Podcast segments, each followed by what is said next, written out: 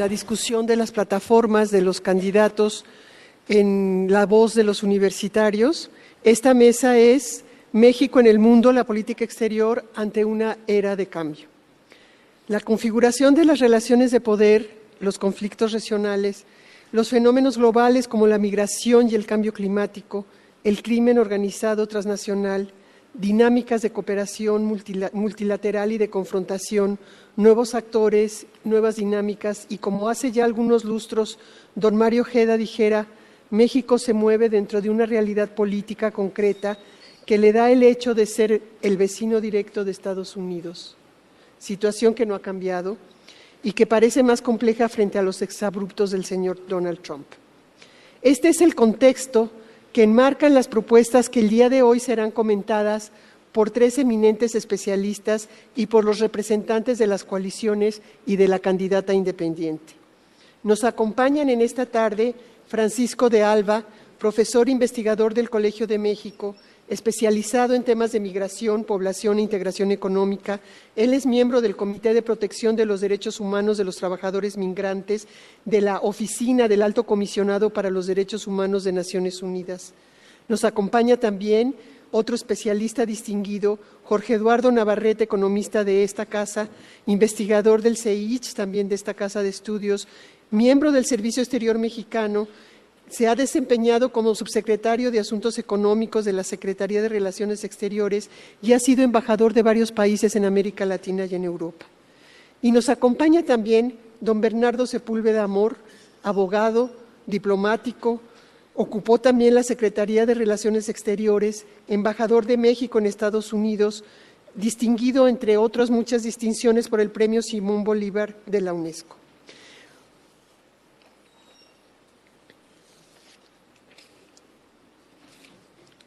Por la coalición Juntos Haremos Historia nos acompaña Héctor Vasconcelos, por la coalición Todos por México, Vanessa Rubio, por la coalición por México al frente, la senadora Laura Rojas, y por la candidata independiente Margarita Zavala, Demian Sánchez.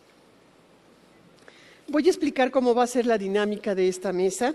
Tenemos dos bloques. El primer bloque, el tema será convergencias y divergencias de las plataformas electorales Nuestros comentaristas tendrán diez minutos cada uno y después los representantes tendrán diez minutos para responder.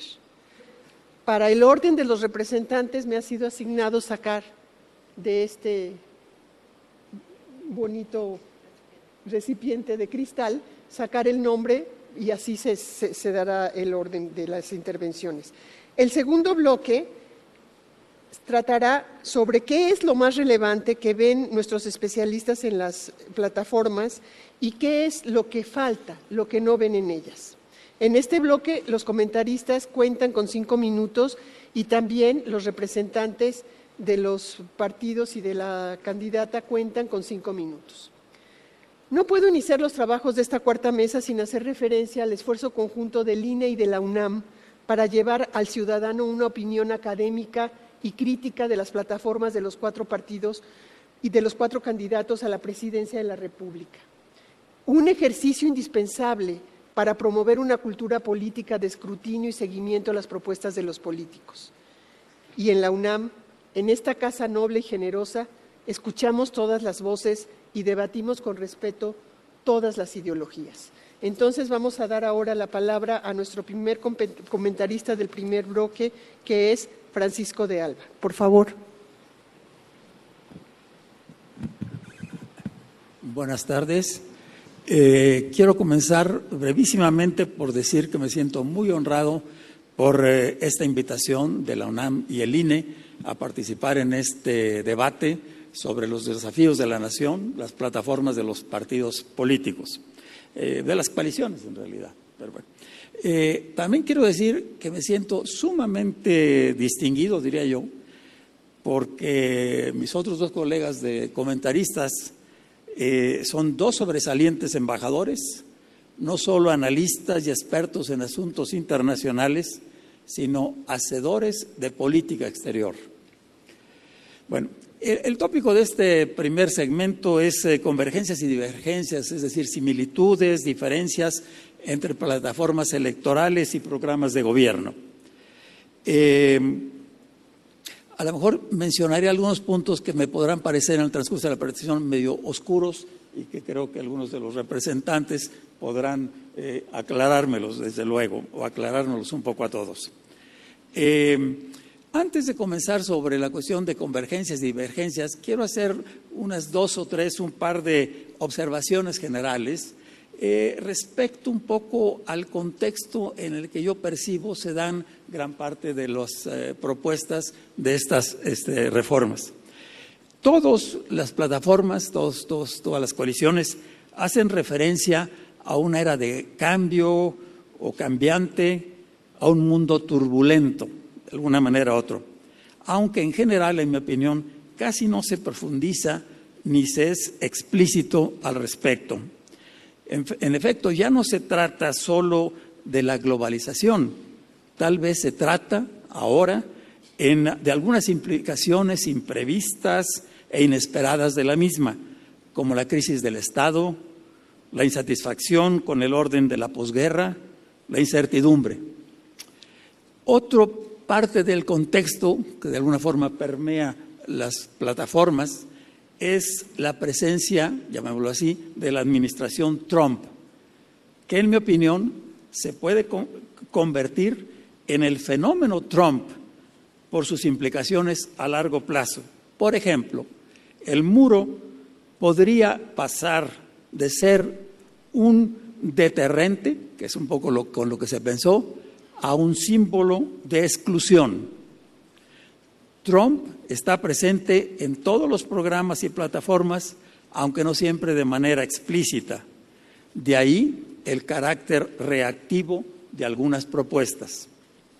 De hecho, los acontecimientos recientes de la semana pasada, nada más por poner un ejemplo, están sobrepasando las propuestas como se vio ante el llamado por parte de Estados Unidos, del presidente Trump, de la Guardia Nacional para actuar en la frontera, que hizo que eh, prácticamente todos los candidatos y, obviamente el presidente eh, eh, Peña Nieto se pronunciaran, hicieran algunas declaraciones al respecto o presentaran algunas iniciativas, como fue el caso de Ricardo Anaya, si no estoy mal. Un tercer elemento que también permea un poco todo es lo que yo denominaría así como la presencia, de alguna manera, del fenómeno o los fenómenos migratorios. Creo que en ese sentido es entendible que muchas propuestas están centradas en cuestiones de defensa de los migrantes y sus derechos. Eh, sin embargo, esta presencia del tema de la defensa se da, en mi opinión, en una ausencia, en un vacío de lo que podría conceptualizarse como una discusión en el marco de obligaciones y derechos de estados e incluso de responsabilidades internacionales. Bueno, voy a pasar rápidamente cómo organizar el tema de convergencias y divergencias. Bueno, voy a hablar un poco de principios, objetivos o metas, e iniciativas o propuestas. Eh, en términos de principios, creo yo que en este, en este ámbito las convergencias, las similitudes son muchas, de hecho, aunque de nadie, lo, aunque de nadie lo, hace explícito, todos, aluden a los principios contenidos en el artículo 89 de la Constitución, donde se habla de soberanía nacional, no eh, intervención, derecho a la autodeterminación, solución pacífica de conflictos, intereses nacionales, eh, la política exterior como instrumento del desarrollo nacional. sorprendentemente, la plataforma electoral Juntos Haremos Historia, en la presentación que con la que se contó, se limitaba prácticamente a enumerar estos principios. Eh, algo que también puede estar permeando, digamos, a, los términos objetivos eh, de principios y que tal vez sea un objetivo es la defensa en generalizada del multilateralismo como medio, obviamente, de alcanzar otros objetivos. Eh, creo, pero no estoy seguro, que la plataforma de México al frente es donde se encuentra más explícito este objetivo o este, o este principio. En términos de objetivos, tenemos que ir relativamente rápido para por lo menos enumerarlos. Estimo que en este ámbito de los objetivos que se proponen en las, en las plataformas es donde también existen múltiples convergencias, son frecuentes y numerosas. Eh, nuevamente, desafortunadamente, el documento original, digamos, el que contábamos de, la plataforma Juntos Haremos Historia, prácticamente no se explaya al respecto, aunque mencionaré cosas que se encuentran en la propuesta de la agenda alternativa de nación. Eh, mencioné algunas de estas similitudes. Por ejemplo, una de ellas es mejorar la imagen de México en el exterior. Y creo que este objetivo se relaciona con otros dos. Uno, proyectar el poder suave. Todos por México, Margarita Zavala lo, plantean más o menos así. Otro es también muy presente el tema de buscar la cooperación internacional. Prácticamente todas las plataformas tienen algo al respecto. En concreto, Todos por México es muy explícito al pedir o buscar fortalecer la Agencia Mexicana de Cooperación Internacional para el Desarrollo. Todas las plataformas también se proponen mantener una relación amistosa con Estados Unidos. En esta tónica de buena relación se incluye el mantenimiento y modernización del TLC. Solo en la gente un poco de Juntos Haremos Historia se, se percibe un poco una actitud más distante al usar el término renegociación, a la par que se busca susanar los efectos negativos del tratado. Todas las plataformas también plantean diversificar las relaciones con otros países del mundo, privilegiando las relaciones con América Latina. Tal vez existen aquí algunas diferencias de énfasis. Por ejemplo, eh, existe por parte de México al frente la iniciativa de impulsar un mecanismo de integración regional con América Latina y el Caribe. En, este punto tal vez vale la pena eh, señalar que, en mi opinión, existe un, cierto silencio al respecto de las alianzas que México ha establecido en los últimos decenios por parte de la, la coalición Juntos Haremos Historia. Todas las plataformas coinciden en señalar la importancia que le otorgarán al objetivo del respeto a los derechos de los migrantes en este ámbito. Eh, uno se hablan de, por ejemplo, eh, Juntos Haremos Historia, hace una mención explícita a la atención y protección de los mexicanos en el exterior.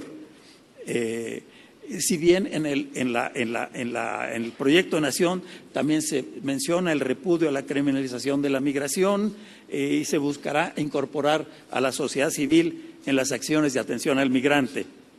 La coalición Todos por México buscaría defender los migrantes dentro y fuera de las fronteras nacionales, promover su regularización y alentar su organización comunitaria.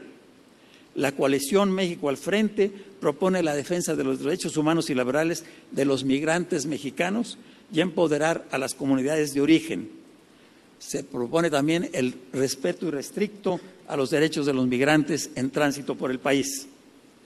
Eh, por su parte, Margarita Zavala propone, habla en general, la, defensa de los conacionales en el mundo y mejorar condiciones para una migración ordenada, segura y respetuosa.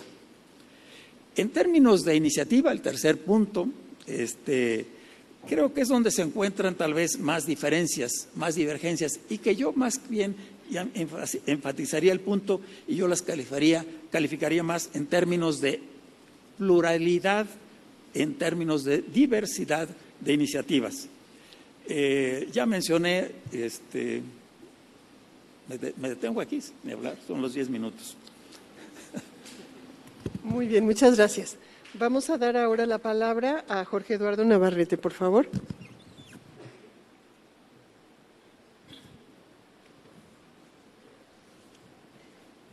Buenas tardes. De mi lectura de los documentos de las coaliciones y del proveniente de la candidatura independiente, encuentro que se subraya la aspiración de diseñar y llevar a la práctica una política exterior de Estado. Por ella se entiende la que es ampliamente aceptada por la sociedad y los órganos del Estado. Esta es una aspiración de larga data en México, difícil de materializar. Encontré en esos documentos algunas convergencias que podrían allanar el camino hacia tal objetivo. Hay coincidencia, por ejemplo, en que la acción internacional del país debe contribuir en forma significativa al desarrollo nacional. Es decir, hay conciencia del grado de dependencia externa de la nación que nos hace otorgar centralidad e importancia al entendimiento y a la cooperación con el resto del mundo. Sin embargo, como muestran las plataformas, las cuestiones internacionales siguen siendo vistas como algo accesorio, apendicular.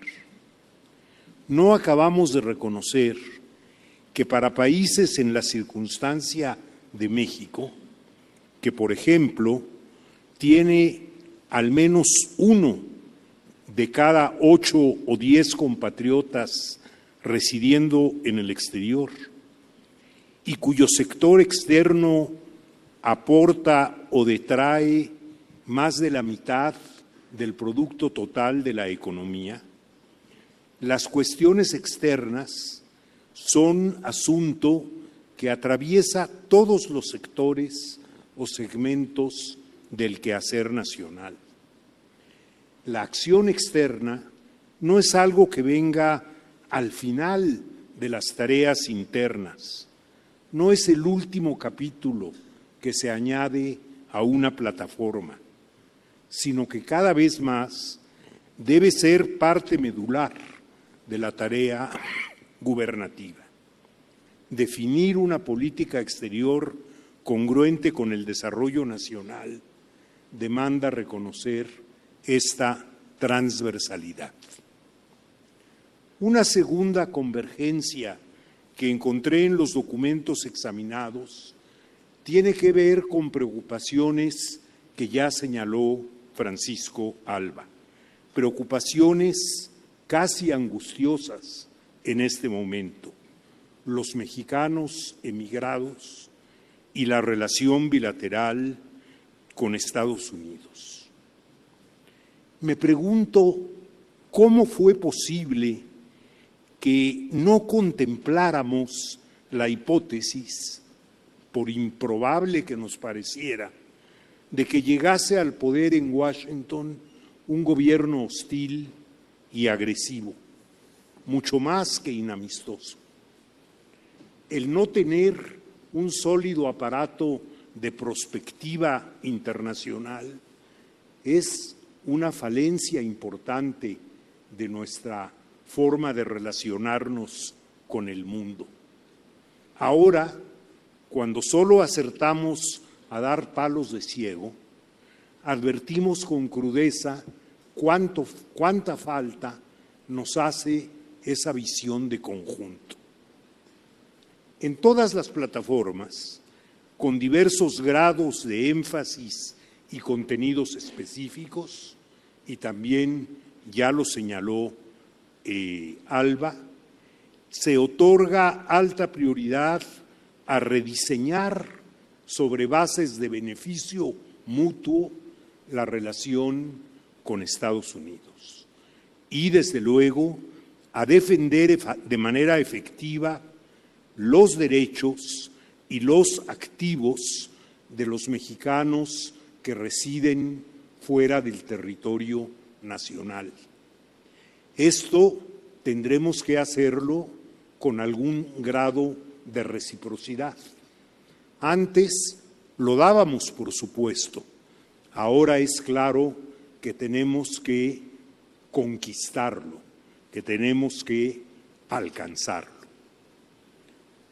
hay otra convergencia diferente, quizá en un sentido distinto al positivo de las que ya señalé.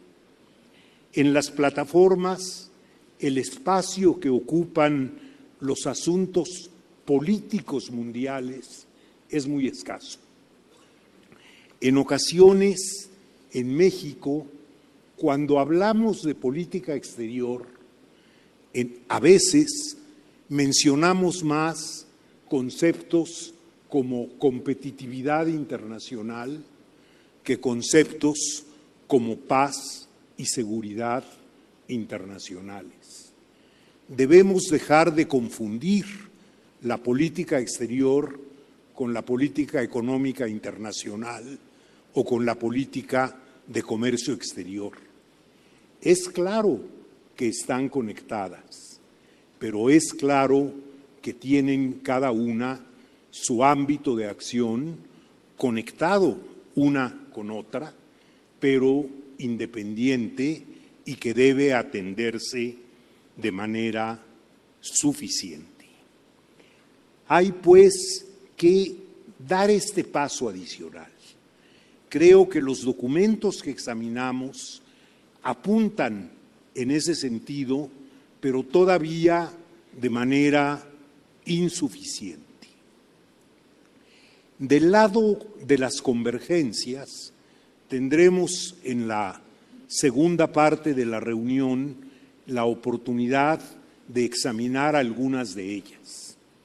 Pero subrayaría en este momento que las convergencias expresadas en orden muy general, como las que aquí ha señalado el profesor Alba y también he subrayado yo, no alcanzan un verdadero sentido en términos de plataforma electoral y de programa de gobierno mientras no se desciende a los detalles. Es claro que todos deseamos dar y obtener para nuestros migrantes un trato humano, digno y respetuoso. Pero ¿cómo vamos a actuar frente a otros gobiernos o en organismos internacionales para conseguir ese objetivo implica propuestas de, detalle que al menos en, las, en los documentos que se nos hicieron llegar para su examen no están suficientemente explicitados o están mencionados en términos generales. Pero es ahí, de esos detalles, de los que va a depender la efectividad de la política.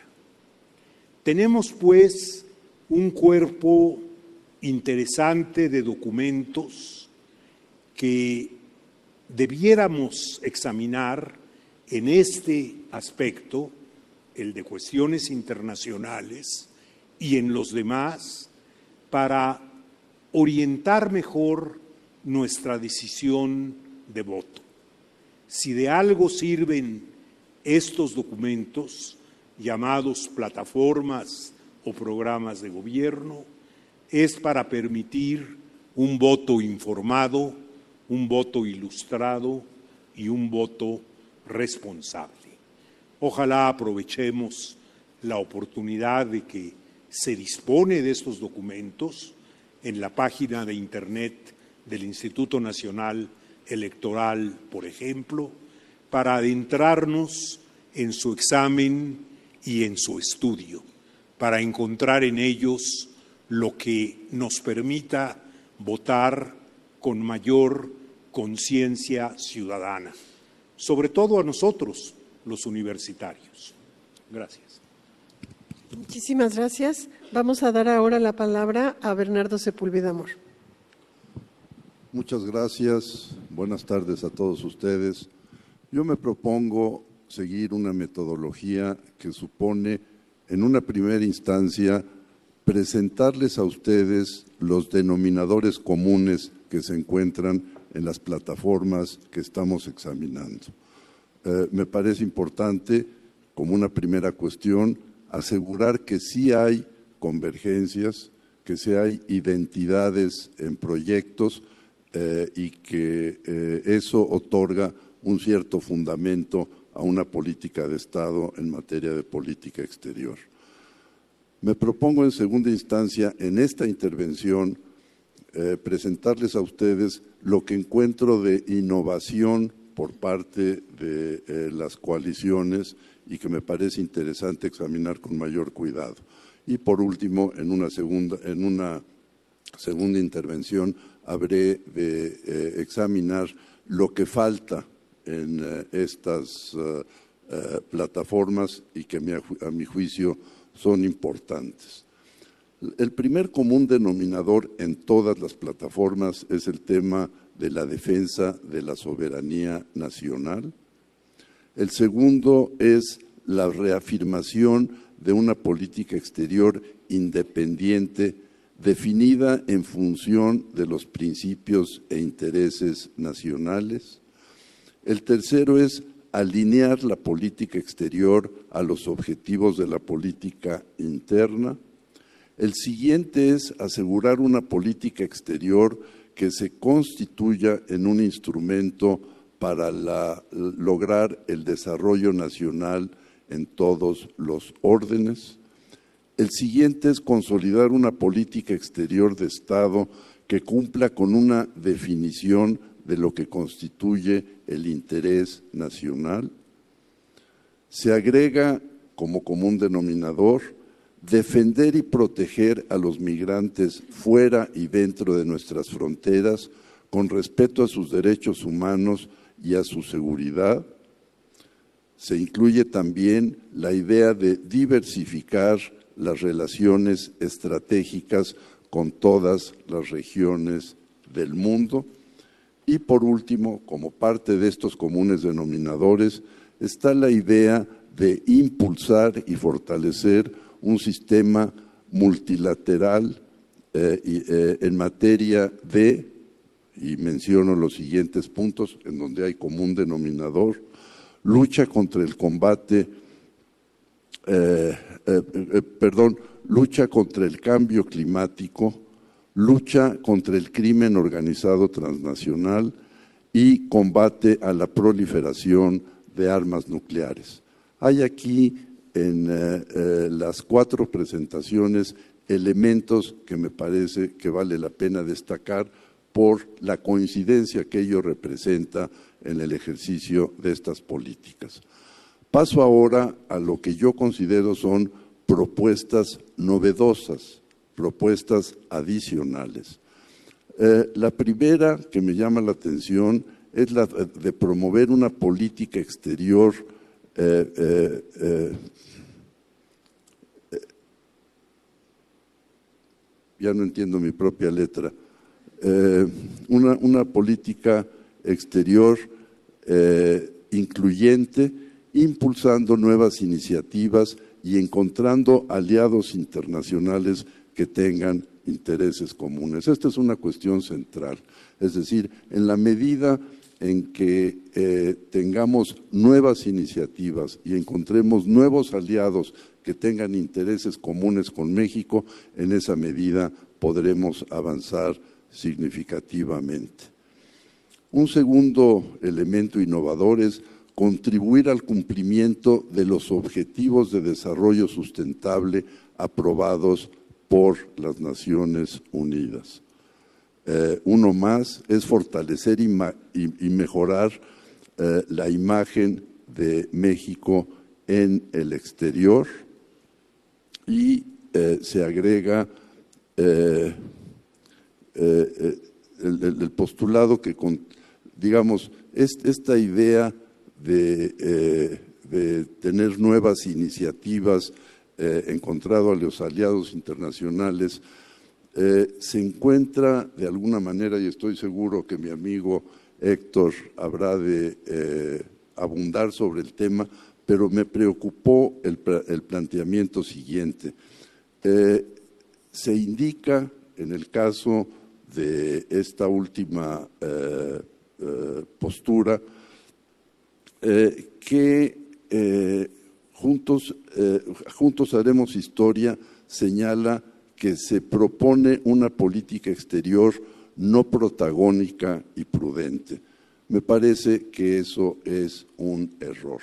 Estoy seguro que eh, eh, Héctor habrá de abundar sobre la materia, pero en el mundo contemporáneo simplemente no podemos eh, ser ni prudentes ni no protagónicos. Tenemos que conducir una política exterior activa que tenga una presencia importante e influyente en el plano internacional.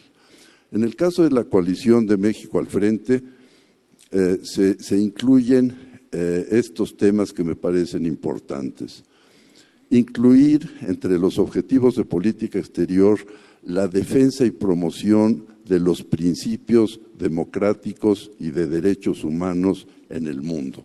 Esto eh, coincide con lo que también postula Margarita Zavala. Establecer un comité consultivo ciudadano de política exterior. Esta es una novedad, no existe, me llama la atención, no estoy seguro que tenga éxito. Reafirmar la relación estratégica con Estados Unidos mediante un enfoque, perdón, redefinir la relación estratégica con Estados Unidos mediante un enfoque integral. Esto contrasta con lo que señala, señalan las eh, otras dos coaliciones, en donde se señala más bien que tengamos una política exterior amigable con Estados Unidos, eh, una relación respetuosa con Estados Unidos, Estados Unidos fortaleciendo la relación bilateral. Me parece que en las condiciones actuales esta cuestión tendrá que ser eh, redefinida con un contenido distinto, porque no basta decir que tenemos que tener una eh, relación amistosa con Estados Unidos en la situación actual. Se agrega también promover un nuevo programa de cooperación en materia de seguridad con Estados Unidos, con lo cual yo estoy de acuerdo, se requiere revisar esta cuestión a la brevedad. Un siguiente tema que también tiene que ver con eh, cuestiones de seguridad es consolidar los esquemas de cooperación internacional y coordinación entre las agencias de inteligencia en materia de seguridad y combate a la delincuencia organizada eh, transnacional.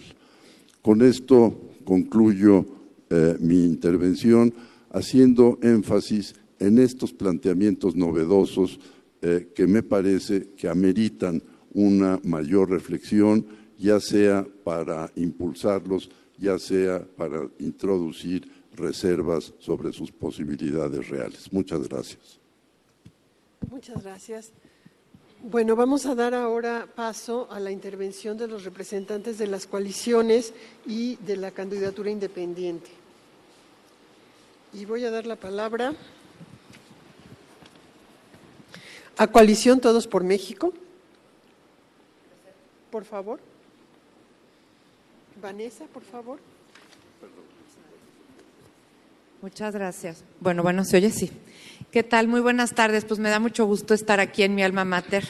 Yo soy egresada a mucha honra de la Facultad de Ciencias Políticas y Sociales eh, ya hace bastante tiempo. Soy número de cuenta 9151042-0. Entonces por ahí pueden calcular más o menos cuando estuve por estos rumbos estudiando.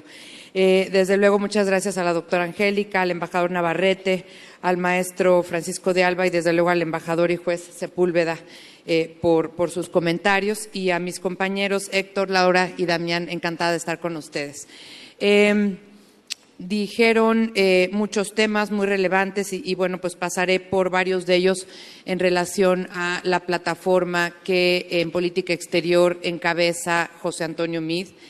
Eh, sin duda, yo creo que estamos en una era de cambio, estamos en una era de cambio post-globalización, en una era de cambio en donde estamos viendo que a nivel internacional hay contiendas electorales muy debatidas, eh, muy em, potentes, con, con visiones quizá muy disímbolas de lo que se quiere en cada uno de los países a nivel eh, interior.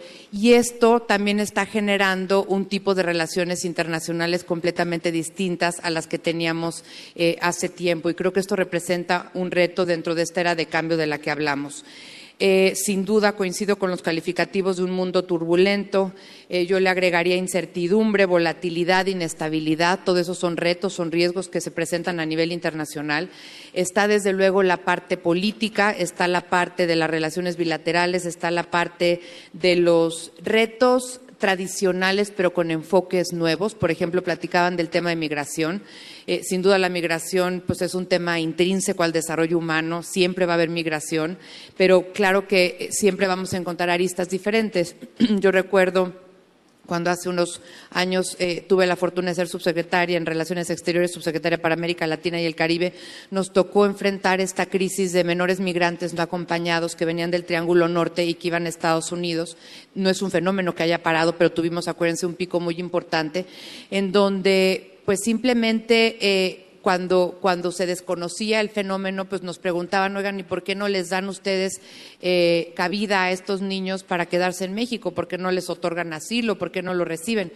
Y la respuesta era, pues porque estos niños no vienen a México, estos niños vienen de tránsito de eh, eh, Guatemala, El Salvador y Honduras a reencontrarse a una reunificación familiar con su familia en Estados Unidos, porque al final del día había un factor que estaba determinando eso, que era que en Estados Unidos les daban la oportunidad a los menores de países que no eran de fronteras, o a menores distintos a los menores de Estados Unidos, perdón, a los menores de México, donde les daban la posibilidad de irse a juicio y después de ese juicio poder determinar si se quedaban o no en Estados Unidos.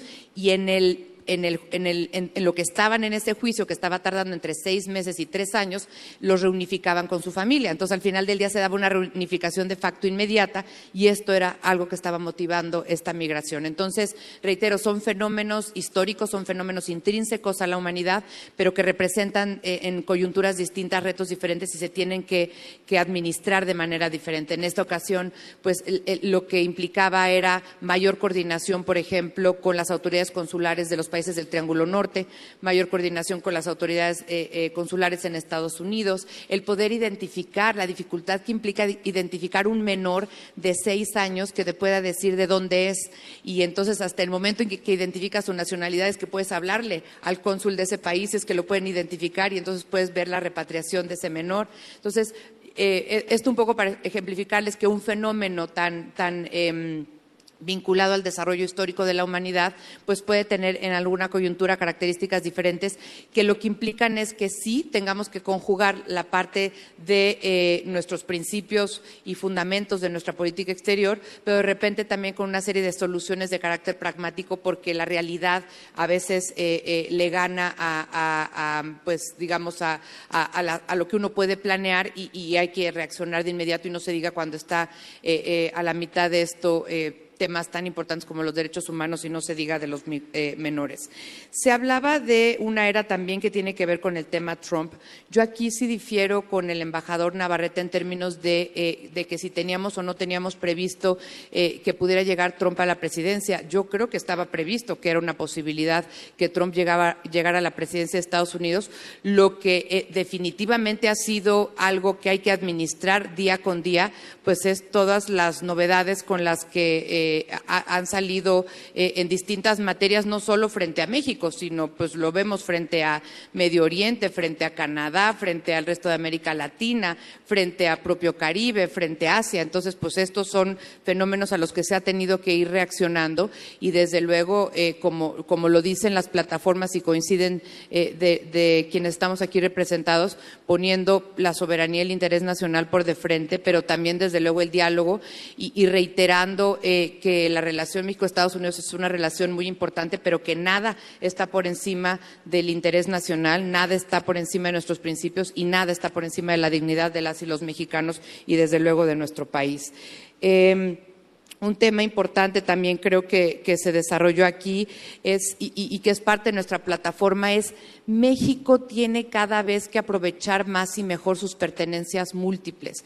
México es norteamericano, pero México es centroamericano, pero México es latinoamericano, pero México es caribeño, pero México tiene un acuerdo eh, histórico eh, de, libre comercio, pero también de cooperación política y cooperación económica con Europa, que data de los 90. México fue el primer país en 1994 que rompe este impasse de eh, países participando en la OCDE.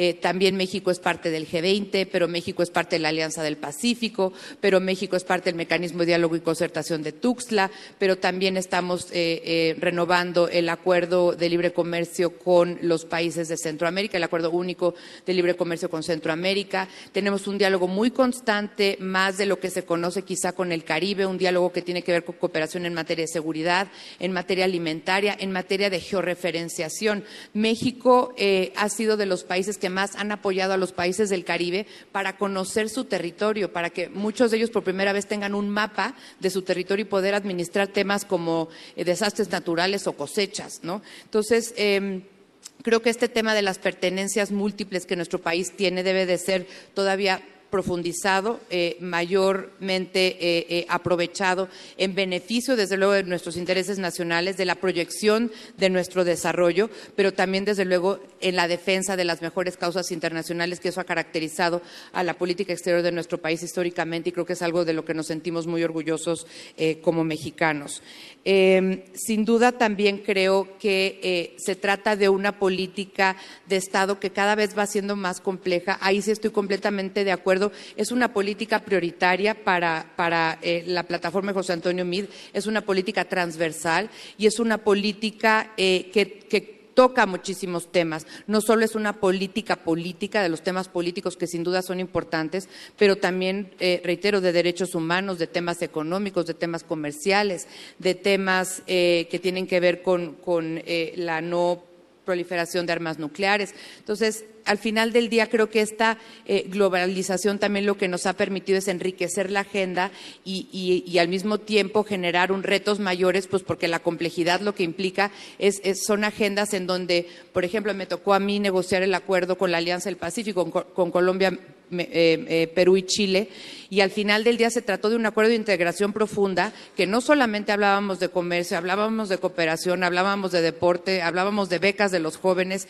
y, eso es lo que ahora está enriqueciendo las relaciones bilaterales y multilaterales de todos los países, que cada vez son más diversas, más profundas y requieren un mayor nivel de especialización eh, y de diálogo y, de acuerdos, desde luego.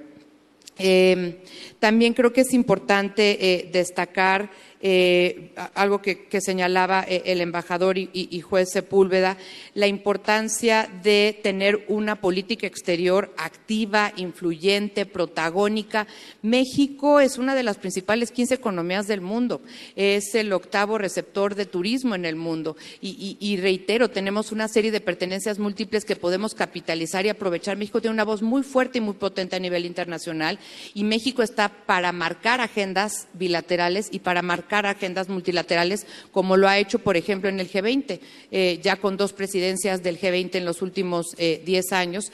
y reitero, creo que si algo tenemos la capacidad de hacer es fortalecer nuestra voz en el exterior, para a través de esa participación en foros bilaterales y multilaterales poder capitalizar mayor desarrollo para nuestro país y desde luego eh, estar a la vanguardia de los temas eh, más relevantes como son los derechos humanos, como es la seguridad internacional, como es la seguridad alimentaria, que eh, México tiene que seguir defendiendo porque lo ha hecho a través de su historia y es algo que dignifica a la política exterior y nos dignifica a nosotros como mexicanos. Ya llegué al 00, pero encantada de seguir platicando con ustedes. Muchas gracias. Muy bien, gracias. Vamos a dar ahora la palabra al representante de la candidata independiente, Margarita Zavala. Por favor, Demián.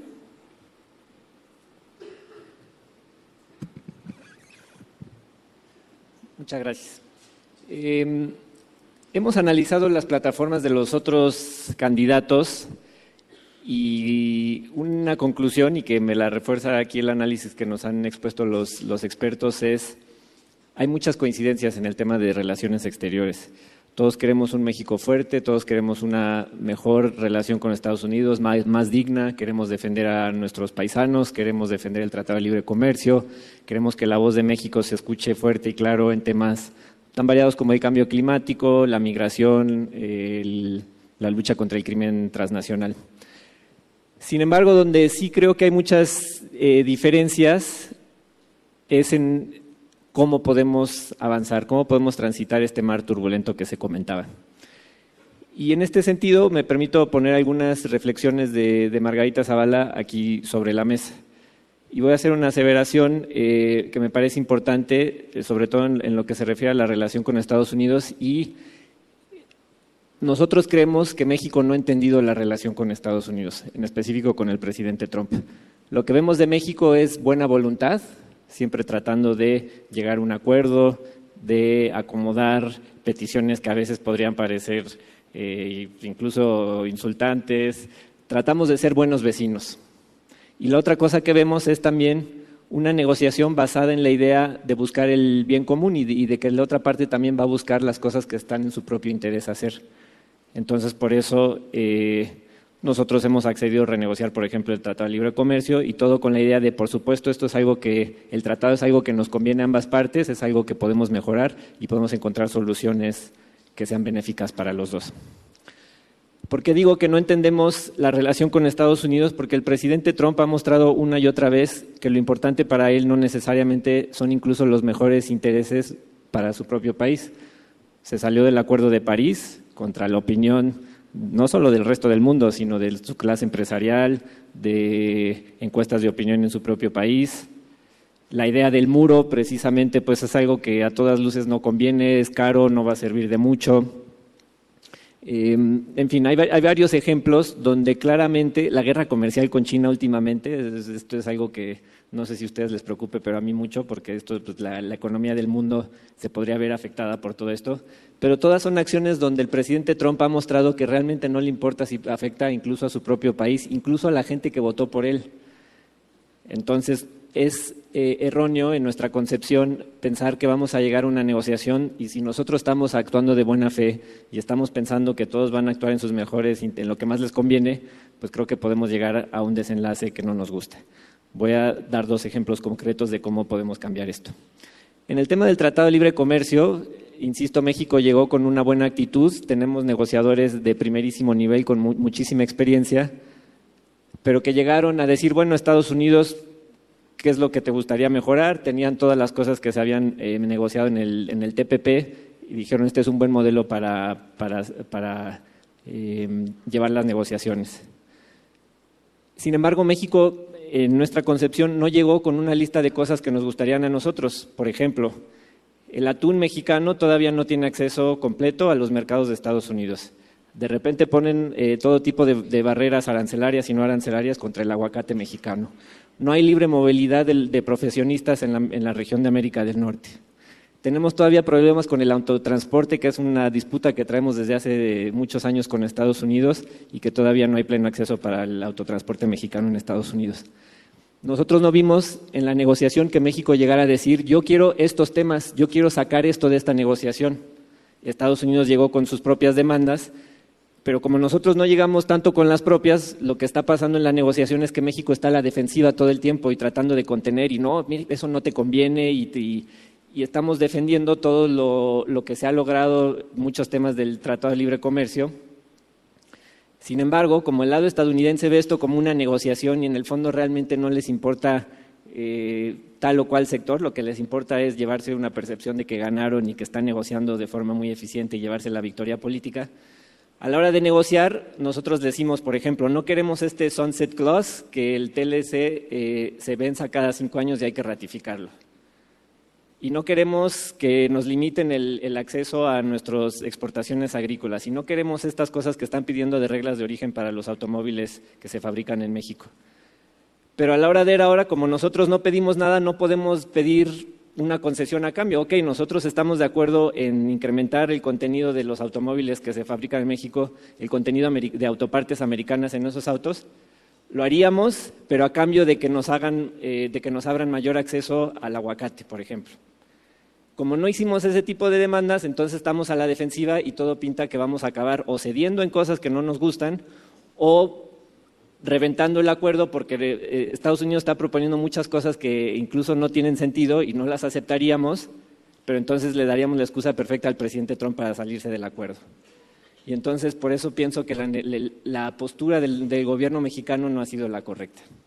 Mismo tema con, eh, bueno, afortunadamente por el tema de la guerra comercial que están ahorita desencadenando con China, ha habido señales de que Estados Unidos dice, bueno, ya también no queremos otro frente, estamos dispuestos a moderar algunas de nuestras peticiones para el Tratado de Libre Comercio de América del Norte y quizás se llegue a una solución.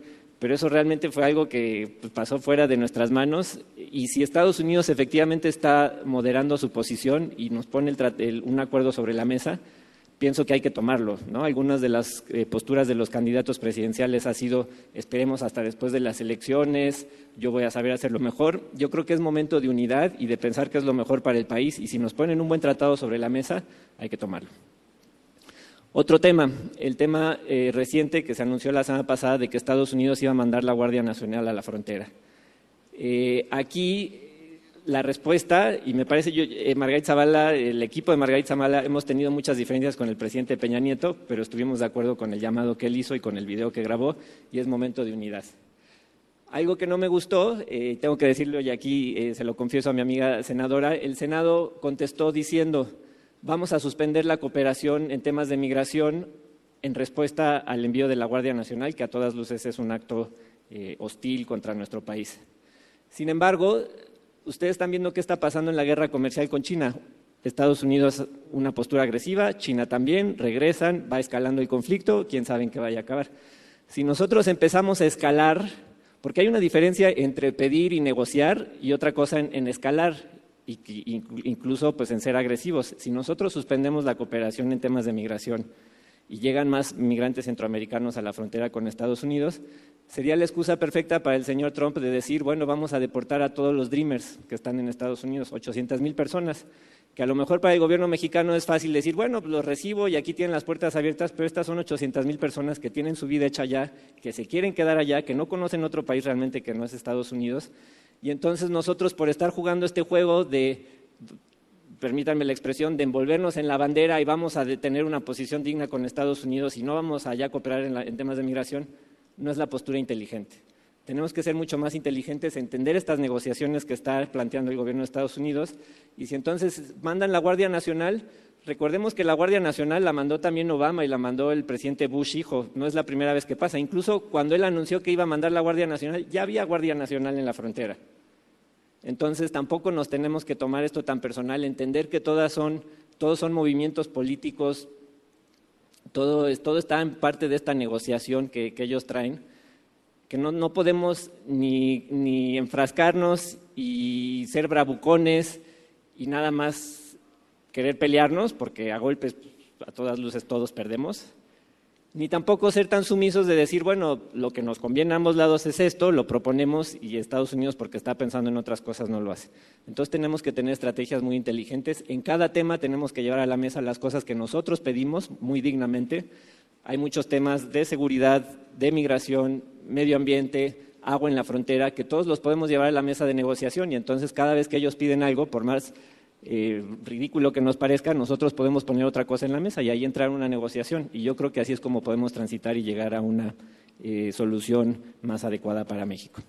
No me queda mucho tiempo. Hay otros temas donde, donde sí creo que hay diferencias en las plataformas. Nosotros ponemos mucho énfasis en la migración centroamericana. Si nosotros vamos a pedir un trato digno para los mexicanos en Estados Unidos, lo menos que podemos hacer es dar ese mismo trato nosotros en, nuestro propio país a los migrantes de Centroamérica.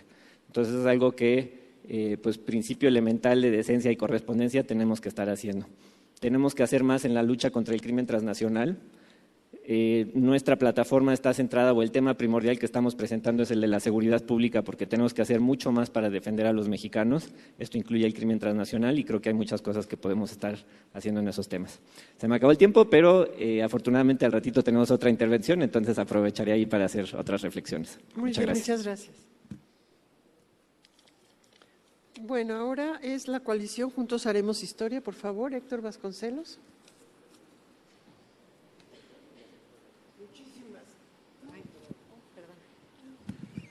Muchísimas gracias por esta oportunidad de intercambiar ideas y puntos de vista con todos ustedes. Eh, me gustaría empezar mencionando que a nuestros comentaristas de esta tarde eh, se les hizo llegar a través del INE una versión excesivamente abreviada de nuestra propuesta en materia de política exterior. No fue mi oficina quien envió este material al INE, ignoro quién lo haya hecho, eh, pero dada esa circunstancia, yo quisiera utilizar los primeros minutos que están a mi disposición para leer una cuartilla y media simplemente, pero que dan una idea un poquito más amplia y que cubren más aspectos de nuestra propuesta. Nuestro proyecto de nación propone una política exterior que recupere la dignidad y la eficacia que la diplomacia mexicana ha logrado en sus momentos estelares. En materia internacional, no buscamos protagonismos artificiales, pero sí sostenemos que la mejor manera de promover los intereses genuinos del país es empezar por poner nuestra casa en orden. México tendrá un mayor peso en el concierto de las naciones cuando sea percibido como un país estable, seguro, con Estado de Derecho vigente, menor desigualdad, mayor crecimiento económico y sobre todo sin corrupción. Para defender nuestros intereses partiremos de los principios históricos de nuestra política exterior, tales como la no intervención, el respeto a la autodeterminación de los pueblos, la solución pacífica de los conflictos, el respeto al orden jurídico internacional y la cooperación para el desarrollo. Son estos principios que a veces se cuestionan en la actualidad, en tiempos recientes, los que hicieron posible que México obtuviera logros internacionales, tales como el Tratado de Tlatelolco o nuestra actuación en la Asamblea de la Organización de los Estados Americanos en Punta del Este en 1962. La política exterior mexicana de los últimos decenios ha estado excesivamente enfocada hacia América del Norte, en detrimento de nuestra relación con el resto del mundo. Proponemos diversificar nuestras relaciones económicas y diplomáticas con otras regiones, tales como América Latina, la Unión Europea y las potencias que previsiblemente ostentarán un lugar determinante en la economía internacional del siglo XXI, tales como China y la India. Deseamos recuperar nuestro papel histórico entre los países de América Latina y el Caribe y ser un factor junto con ellos en la geopolítica internacional. Hacia los Estados Unidos de Norteamérica buscaremos una relación de respeto y colaboración, no de enfrentamiento. Proponemos una alianza para el desarrollo en vez de una mera colaboración militar y policíaca contra el crimen organizado. Pensamos firmemente que tal alianza por el desarrollo de beneficios mutuos sí es posible.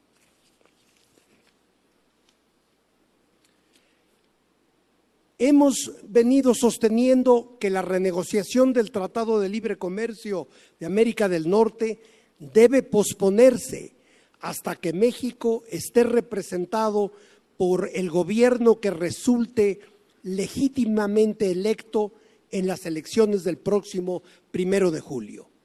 Un gobierno saliente como el actual, con los índices de aceptación más bajos de la historia moderna del país, es un gobierno que carece de la credibilidad requerida para representar los intereses del país en esta negociación. Para apoyar las condiciones legales de nuestros connacionales en Estados Unidos, proponemos que el medio centenar de consulados que México tiene en aquel país se conviertan de facto en verdaderas procuradurías para defender los derechos de nuestros compatriotas.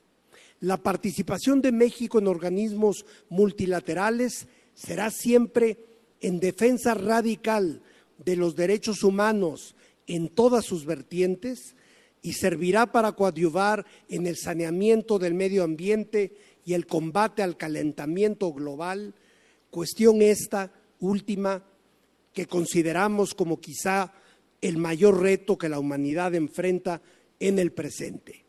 Pugnaremos en todo momento por mejorar las condiciones de trabajo de nuestro Servicio Exterior Mexicano, instrumento ejecutor de la política internacional de México.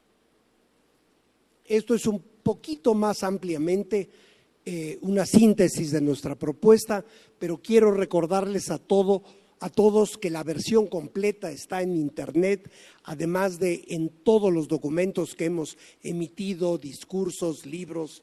Eh, hay 15 libros publicados finalmente por nuestro candidato a la presidencia y el penúltimo de ellos aborda ampliamente el tema de la política exterior. Eh, no sé si en esta intervención eh, tenga yo el suficiente tiempo para referirme a algunas de las cosas que han sido dichas aquí esta tarde y yo coincido en que hay muchas convergencias, muchos puntos de acuerdo en nuestros enfoques de la política exterior. Pero a mi modo de ver, el asunto está en cómo llevar a cabo estas cosas y entrar en la discusión de los cómo, no solamente de los qué, sino también los cómo. Quizá tenga yo tiempo dentro de esta intervención para dar un solo ejemplo de un cómo llevaríamos a cabo la defensa de nuestros connacionales en Estados Unidos. Estamos haciendo una propuesta para incrementar de manera sustancial el presupuesto no de los consulados mexicanos en abstracto en general, sino de las áreas de protección de los consulados mexicanos, en particular en Estados Unidos. Yo fui cónsul en Boston y conozco de primera mano los problemas, la falta de recursos humanos y financieros que teníamos en el consulado a mi cargo. Teníamos que cubrir cuatro estados de la Unión Americana, Massachusetts, Rhode Island, New Hampshire, eh, em, eh, Maine, y teníamos un solo funcionario que ni siquiera disponía de un vehículo para trasladarse a los lugares a veces muy apartados en donde había mexicanos en condiciones deplorables eh, laborales. De manera que nuestra propuesta es incrementar radicalmente el presupuesto y los recursos humanos de nuestras áreas de protección consulares.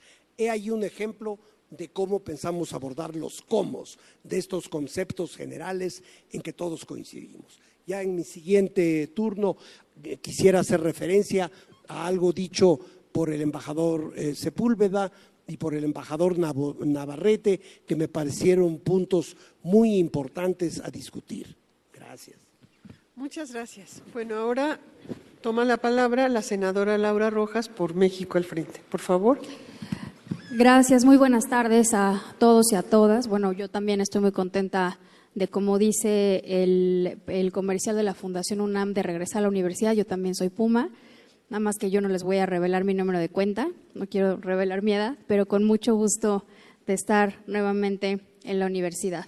Bueno, yo quiero comenzar, antes de entrar a la parte de, propuestas concretas, a dar un contexto eh, sobre el momento en la política internacional por la que el mundo atraviesa. Y es fundamental que entendamos este contexto para poder así comparar y evaluar las diferentes propuestas de los candidatos eh, en este sentido. O sea, no es lo mismo hacer propuestas de política exterior hoy día en un momento tan complejo, con tanta incertidumbre, con tantos cambios, con tantas amenazas, con tantos retos tan complejos eh, eh, que, a, los que la humanidad se enfrenta que hacer política exterior en los que haber hecho política exterior en los 70 en los 80 en los 90 Entonces es súper importante entender en dónde estamos parados. Entonces voy a leer tres párrafos nada más de contexto eh, la última década ha representado en el panorama internacional una progresiva desarticulación del consenso que se había consolidado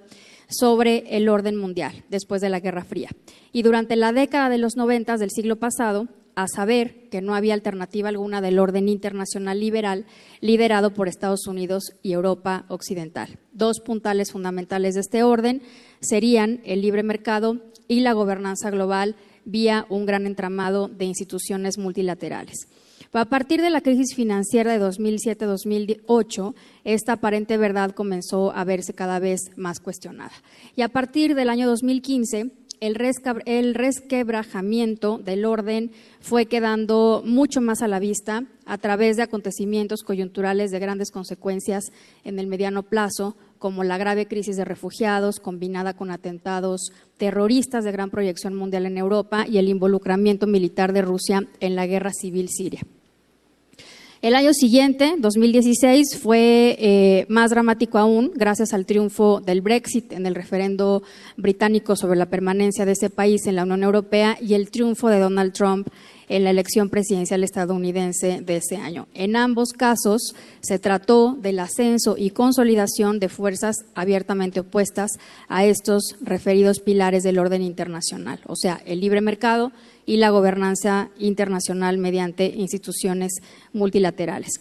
Por supuesto, el caso estadounidense es de particular importancia, como ya se ha comentado aquí por, eh, por, los colegas de los otros partidos, para México, no solo por nuestra vecindad, sino por la naturaleza de potencia hegemónica global que detenta ese país desde el, o detentaba, ya no sé, desde el, desde el final de la Guerra Fría. Y es que el hecho de que un candidato como Donald Trump, opositor, a los principios que han cimentado el orden internacional tutelado antes por Estados Unidos, ese hecho que se haya convertido en su líder ha provocado una especie de abdicación por parte de Estados Unidos a sus responsabilidades autoasumidas como garante de la estabilidad del orden internacional y como impulsor que fue durante muchas décadas del desarrollo, del fortalecimiento de la democracia, del impulso a los derechos humanos, etcétera. Y esto, por supuesto, ha generado, o sea, este vacío eh, de Estados Unidos en la escena internacional, pues ha generado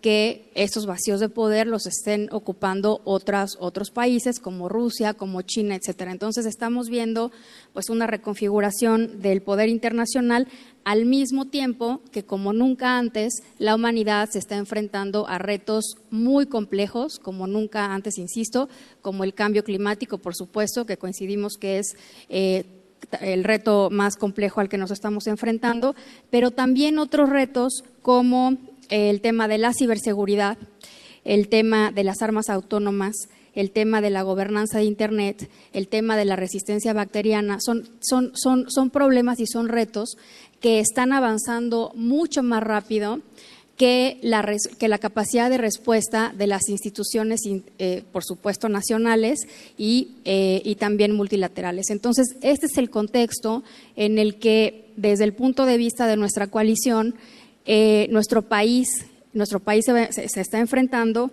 y es el contexto en el que, desde nuestro punto de vista, México tiene que incrementar su liderazgo y su influencia a fin de poder eh, estar en una mucho mejor posición para trabajar, en primer lugar, a favor de los intereses nacionales, pero al mismo tiempo eh, seguir contribuyendo, como lo ha hecho México, no solamente, o sea, históricamente, a las mejores causas de la humanidad. Esta es una cosa, que me parece a mí que los foros multilaterales, y me voy, a, me voy a referir al final de la intervención específicamente a lo multilateral, es precisamente el espacio en el que México puede eh, hacerse más fuerte a nivel individual y al mismo tiempo consolidar e incrementar su liderazgo en lo internacional más allá de la relación con Estados Unidos.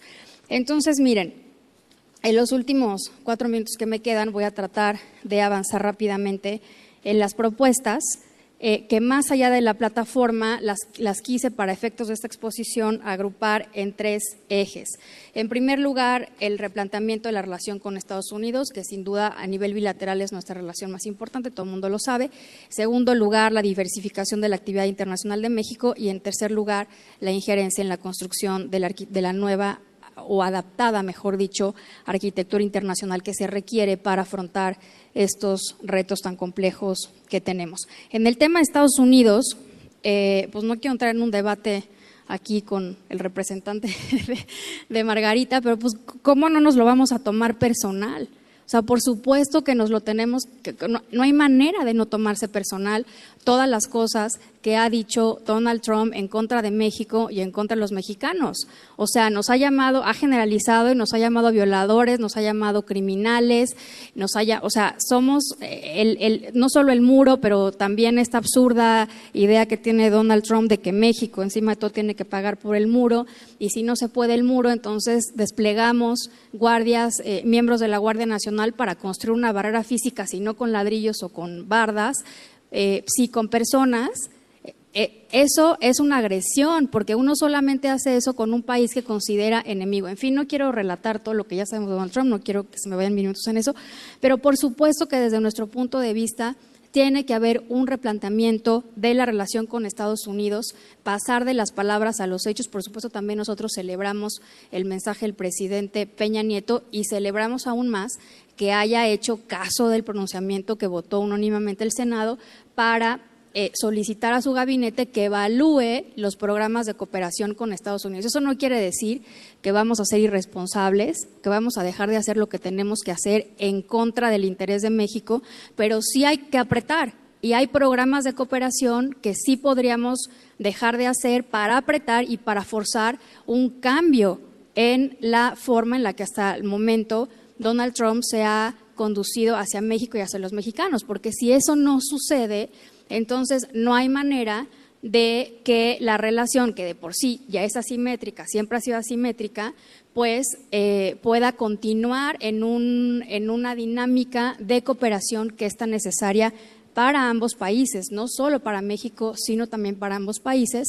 Hay que recordar, solo como dato, que el NAFTA genera 5 millones de empleos en Estados Unidos, por solamente mencionar eh, este, este dato. Eh, como ejemplo de lo que creemos que se tiene que hacer con Estados Unidos es una política eh, de Estado o nacional, por llamarlo de alguna manera, con Estados Unidos y ahí es en donde se enmarca la propuesta que está en la plataforma del Consejo Consultivo de Política Exterior. Hasta ahorita, porque así lo establece la Constitución, así está bien, así, así lo establece, pues claro que la implementación y la definición de la política exterior de, de México es facultad exclusiva del Ejecutivo. Sin embargo, Estados Unidos es un claro ejemplo de cómo ha faltado integrar dentro de esa política a muchos más sectores de una manera mucho más clara en el marco de una estrategia nacional de relación con este país. Integrar al sector privado, integrar la academia, integrar al Congreso, cada uno con Congreso no solo federal, sino local, gobernadores, etcétera, para que cada uno haga su tarea de sensibilización, de proyección de una mejor imagen, etcétera, etcétera, eh, de comercio con Estados Unidos. Concluyo esta parte y en la siguiente intervención podré hablar de, las, de los otros dos ejes, eh, diciendo que una propuesta también de nosotros es el, coincidimos con, con, Morena en lo de fortalecer la protección consular, pero eso ya se hizo. Se hizo en el 2017 cuando se destinó un presupuesto muy importante, que por cierto dio el INE y eh, fue parte del presupuesto del INE, para fortalecer específicamente los programas de ah, eh, apoyo jurídico a los migrantes. Muchas gracias. Muy bien, gracias. Vamos a dar ahora paso al segundo bloque de esta tarde y lo que van a hacer los comentaristas es hablarnos de lo que consideran lo más relevante en las plataformas y también lo que ellos consideran lo que falta, lo que no ven. Vamos ahora a invertir el orden de intervención y va a empezar el, excelentísimo ex embajador Bernardo Sepúlveda Amor, por favor. Muchas gracias. Yo, yo quisiera apuntar que el ejercicio que estamos realizando tiene que ser de alguna manera una contribución a lo que el próximo, próximo gobierno de la República deberá de llevar a cabo en materia de política exterior. Había yo mencionado previamente los comunes denominadores eh, que me parecen muy convenientes, muy necesarios, pero sin embargo faltan cuestiones absolutamente fundamentales. Cuando hablo yo de defender la soberanía nacional, le tengo que dar un contenido a esa defensa de la soberanía nacional. Es decir, el reto que tendrá el próximo gobierno mexicano es, por ejemplo, determinar si acaso la soberanía nacional está mejor defendida con la presencia de agentes militares y de inteligencia estadounidenses colaborando con las autoridades mexicanas en el combate al crimen organizado y al narcotráfico. Parecería ser este un tema de relieve en donde no hay esa defensa de la soberanía nacional. ¿Cómo se va a diversificar la política, la, la relación de México con el exterior? Es un tema que tendrá que determinarse. ¿Qué se entiende por política de Estado? Infortunadamente, el único ejemplo que tenemos de política de Estado en épocas recientes ha sido el pronunciamiento del presidente Peña Nieto objetando los planteamientos del eh, presidente Trump, en donde sí hubo una respuesta generalizada de, parte de partidos políticos, Congreso, comunidad mexicana en su conjunto, y ahí hay un reflejo de política exterior de Estado, pero son muy escasos los ejemplos que podemos encontrar sobre el, particular. Y así eh, agregaría yo otras cuestiones que tienen que ver con los postulados generales que reclaman necesariamente un contenido. En ese sentido, yo lo que señalaría es lo siguiente. Eh, se tiene en una primerísima instancia que definir con precisión lo que constituye el interés nacional mismo que se menciona con frecuencia, pero que no se determina qué es, no se determinan cuáles son sus fundamentos, no se determinan las estrategias para proteger ese interés nacional, ni los objetivos que deben cumplirse y los instrumentos con los cuales México habrá de utilizar para defender sus intereses nacionales. Una segunda cuestión tiene que ver con la necesidad de aportar recursos financieros considerablemente mayores a la Secretaría de Relaciones Exteriores para cumplir con una política exterior de Estado mexicano eh, que previamente haya sido eh, definido. Debo señalar que la expansión de las representaciones de México en el exterior no se acompañan con un incremento sustantivo del personal del Servicio Exterior mexicano ni con un aumento en los apoyos económicos y materiales. Una siguiente cuestión es que la Secretaría de Relaciones Exteriores, por ley, es la coordinadora general de las relaciones exteriores de México. Sin embargo, el ejercicio de esta función, infortunadamente, está descalificada y es ineficaz.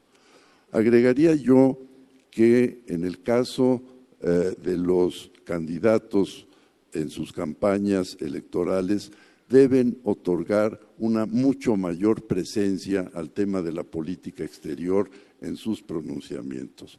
Advertirán ustedes que en las precampañas, en las campañas que ya estamos viviendo en el momento actual, la política exterior simplemente no ha tenido presencia o la presencia que ha tenido ha sido muy mayor, muy, muy menor. Infortunadamente, la política exterior no genera votos y entonces se le lleva a un segundo plano con la consecuencia de que deja de tener relieve en el quehacer político nacional. Yo espero que en, en el debate que se va a producir en su momento entre los candidatos en materia de política exterior, los candidatos hagan pronunciamientos importantes que definan todas las cuestiones que he mencionado en estos momentos. Muchas gracias. Gracias a usted. Va a tomar ahora la palabra Jorge Eduardo Navarrete, por favor. Muchas gracias. Eh, yo había definido, al estudiar las plataformas, cuatro o cinco puntos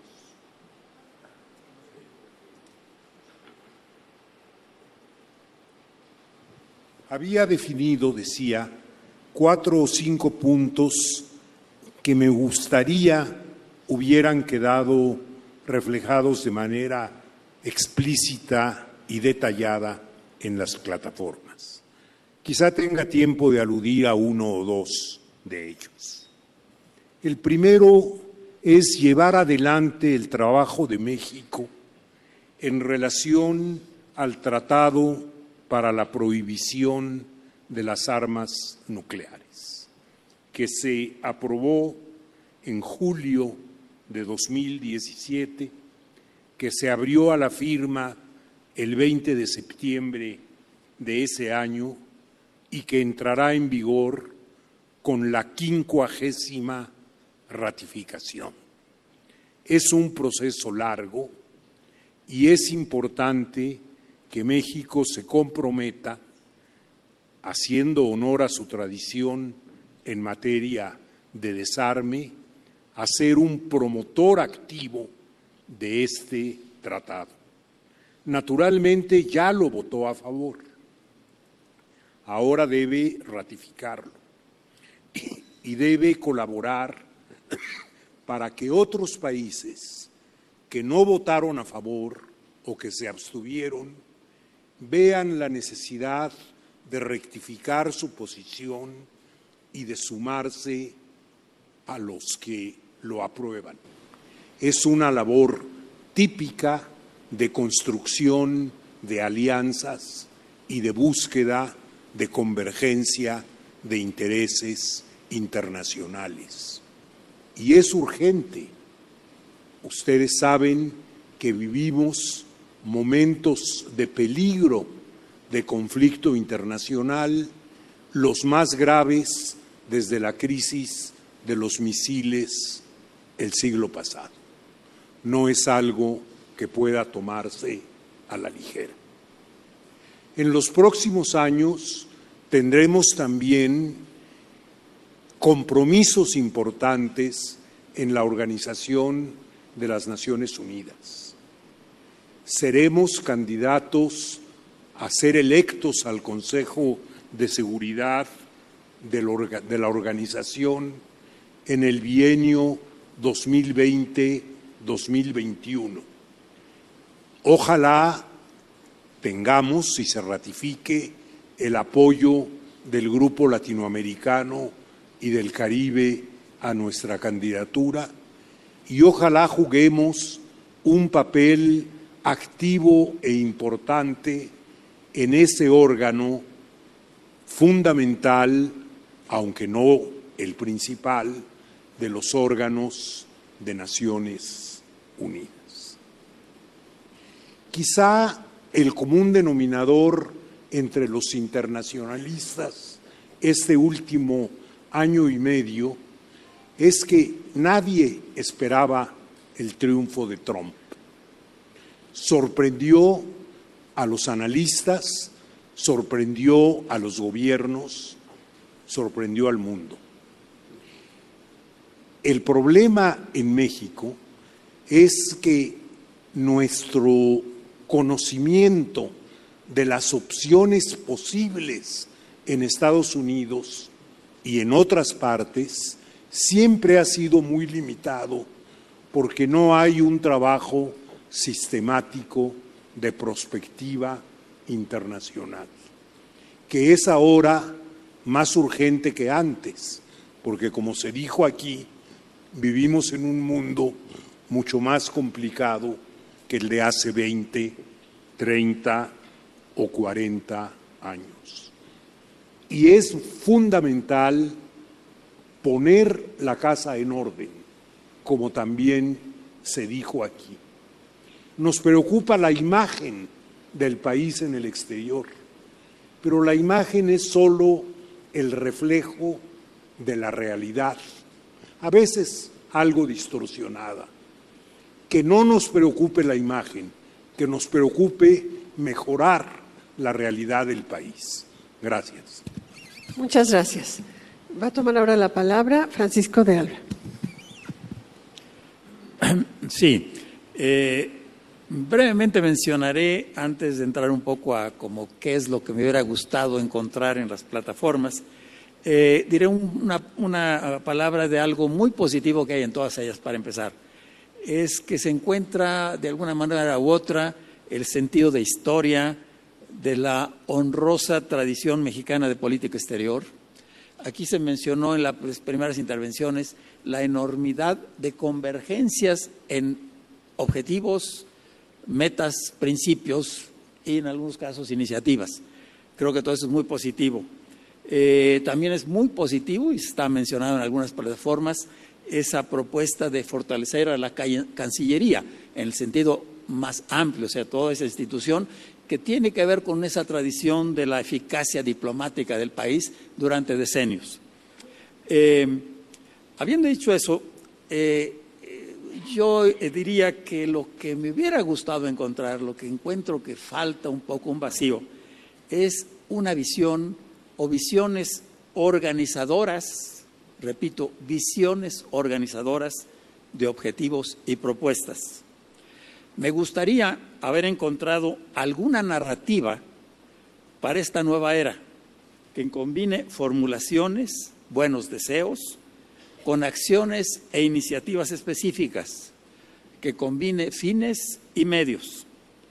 Esta narrativa es muy importante, en mi opinión, porque sería o debería servir de vínculo entre las esferas interna y la externa.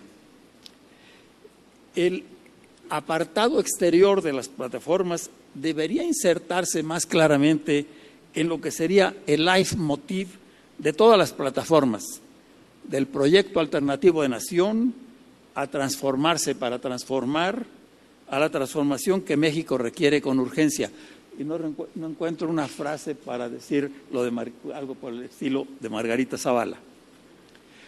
No estoy pensando, desde luego, en visiones grandiosas pero sí se requiere tener una visión ordenadora, esa narrativa que yo, que yo menciono. Y en el pasado tenemos experiencias, no las voy a poner, las voy a mencionar como ejemplo de que esas visiones, esas narrativas existieron. Por ejemplo, eh, había una narrativa centrada en el desarrollo estabilizador y la industrialización sustitutiva de importaciones, con una imagen que se se promovía de país estable, y en armonía con el orden mundial, amigo y a la vez que guardaba distancia con Estados Unidos. Más tarde, en la época de Luis Echeverría Álvarez, había la propuesta de lo que se llamó un nuevo orden económico internacional, es decir, había gran iniciativa al respecto. Después venía la, estrategia petrolera de López Portillo y después podemos hablar de la búsqueda de paz social y estabilidad política en Centroamérica, Miguel de la Madrid, donde el embajador, el canciller Bernardo Sepúlveda fue, tuvo un rol destacadísimo. Eh, y en el pasado, más reciente, obviamente tenemos esa iniciativa que cambió de vecinos distantes a un matrimonio de conveniencias, me refiero obviamente a la época de Salinas, con ese cambio que hubo en las relaciones de México con Estados Unidos. Eh, creo que eh, en las plataformas, en algunas de ellas, en un par por lo menos, se habla, y llegando a podría ser una narrativa, de México como potencia media. Pero para ello hay que darle contenido. ¿Dónde están la interdependencia, el realismo, las asimetrías o lo que se llamó las pertinencias múltiples, que me gustó ese término? Eh, se echan de menos espacios para la geopolítica, la geoeconomía y la geodemografía la, movilidad humana continuará entre nosotros. ¿Dónde está el espacio para una propuesta del país ante el cambio tecnológico, la automatización, la revolución digital y su impacto de todo ello en el mundo laboral? Eso está por verse. Eh, aquí no es que es un énfasis tal vez un poco distinto al que hizo el embajador Navarrete. Para mí, la política económica es política exterior. Si no, pienses en apertura económica, pienses en libre comercio o en procesos de integración económica. Están vinculadísimos. La política social también es política exterior. Ahí están los objetivos del desarrollo sustentable del año 2030, las propuestas de la CEPAL sobre desarrollo equitativo y los derechos humanos. Muchas gracias. Muy bien. Coalición Todos por México. Por favor, Vanessa. Muchas Bueno, bueno, muchas gracias. Bueno, pues se han dicho eh, eh, temas muy relevantes y ahora tenemos todavía menos tiempo que la pasada, así es que también trataré de ser sintética.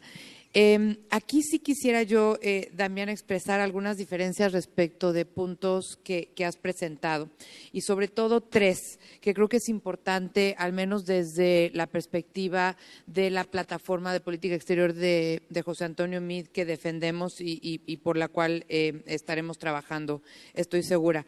Eh, no es que el muro no convenga y sea caro es absurdo entre vecinos, es inaceptable y está fuera de la discusión de que México lo pague. Y eso sí tenemos que ser, yo creo que sumamente enérgicos y cerrar filas alrededor de posiciones tan fuertes como esa de un tema que es, reitero, absurdo e inaceptable. También eh, yo coincido ahí con, con Laura, eh, pues la Guardia Nacional yo también me la tomo personal, eh, no es una braconería, es dignidad nacional y eso eh, no quita por el otro lado al mismo tiempo tener diálogo y defender nuestros intereses, porque esa es la complejidad de un mundo en, como en el que vivimos. Pero sí ser firmes y, sacar la cara por México y los mexicanos, yo creo que eh, es algo que hizo, como bien se señaló en esta mesa, pues que cerráramos filas y, que es algo muy serio y que es algo donde yo creo que debemos de ser muy tajantes. También difiero en la explicación que hablabas de la estrategia de negociación del TLC. Eh, yo eh, tuve la, fortuna, el privilegio en las primeras fases de esta negociación del TLC, renegociación del TLC, de encabezar el grupo de servicios financieros por parte de México y la explicación que tú diste dista muchísimo de lo que fue. Eh, tuvimos cuartos de junto, tuvimos reuniones con expertos. Eh, cuando tú veías en todas las rondas de negociación, México se veía fuerte, se veía articulado teníamos posiciones claras, sabíamos qué podíamos negociar, qué no podíamos negociar, cuáles eran nuestros límites. O sea, había una estrategia muy clara. Y bueno, pues se van soltando ciertas cosas en las negociaciones y, y como siempre lo hemos declarado en los principios de cualquier acuerdo, me tocó negociar desde el de los noventas con la Unión Europea hasta reiterar el de la Alianza del Pacífico y ahora eh, el TLC eh, en su nueva versión. Eh, esto no se acaba hasta que se acaba y nada se cierra hasta que todo se cierra. Pero al final del día yo, yo sí me enorgullecí mucho de que México llevara negociadores de, además históricos, que no eran ni de una administración ni de la otra ni de la otra, sino gente de carrera de la Secretaría de Economía, de Comunicaciones, desde luego de la Cancillería mexicana, que, que, que hicimos una estrategia muy robusta y reitero, diálogo muy cercano con eh, el sector privado, el sector social y con con, la academia y con expertos. Y, y, eso también lo quería yo dejar eh, eh, claro. Por el otro lado, eh, Héctor, eh, también, eh, así como hay coincidencias, difiero en lo que señalabas en relación a los tiempos del TLC. Yo creo que el Estado es el Estado, el gobierno es el gobierno y los tiempos los tenemos en la Constitución. Entonces, pues el gobierno comienza el día uno y finaliza el último día y no por eso eh, vamos a dejar de defender los intereses de México y vamos a dejar que una negociación que ya tiene momentum, pues pueda interrumpirse por épocas electorales cuando al final del día, si podemos avanzar, reitero, en posiciones mexicanas y en la defensa de los intereses de México, yo creo que no tenemos por qué, por qué cesar en ese esfuerzo. Y, por el otro lado, coincido, coincido contigo, eh, eh, en una política exterior lo que tenemos que mostrar es un país estable y un país donde haya Estado de Derecho vigente. Y yo diría que para que un país eh, sea estable y un país tenga Estado de Derecho vigente, y aquí un jurista tan connotado como, como lo es el juez Sepúlveda, no me dejará mentir, pues el respeto fundamental de los contratos privados. Yo creo que es un elemento que cualquier inversionista eh, eh, está esperando que se respete, porque es el fundamento de una economía que funciona de acuerdo a reglas y de acuerdo a um, principios en los cuales los inversionistas depositan su confianza y su credibilidad para, generar empleos en nuestro país. Eh, por el otro lado, también quisiera eh, comentar que, que sin duda eh, es para administrar una política de Estado central, prioritaria, compleja y retadora como es la política exterior, pues se requiere conocimiento, se requiere experiencia, se requiere capacidad, se requiere empaque, se requiere capacidad de coordinación. Yo creo que eso es un elemento muy importante, coordinar a las distintas instancias que hoy participan en política exterior, como en su momento un ejemplo lo fue la Estrategia Nacional de Inclusión eh, en materia de política social, convergen demasiados eh, actores y, hay que coordinarlos pues para tener una política congruente, única y por ende más fuerte y, más eh, eh, presente, con más presencia a nivel internacional y desde luego una capacidad de interlocución tanto bilateral como multilateral que permita justamente esa defensa de los intereses de nuestro país. Muchas gracias.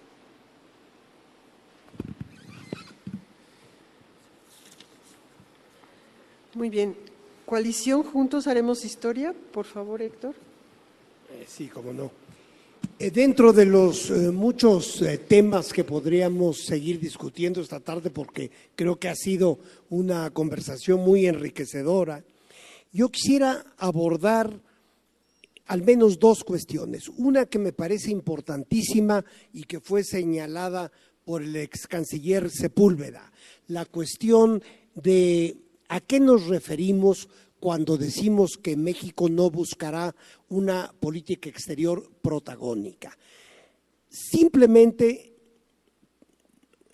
quisiera afirmar dos cosas. En primer lugar, nuestra posición distaría muchísimo de ser una posición aislacionista. Creemos firmemente en la participación de México en el mundo, pero en lo que no creemos es en tener protagonismos que contradicen la realidad interna del país.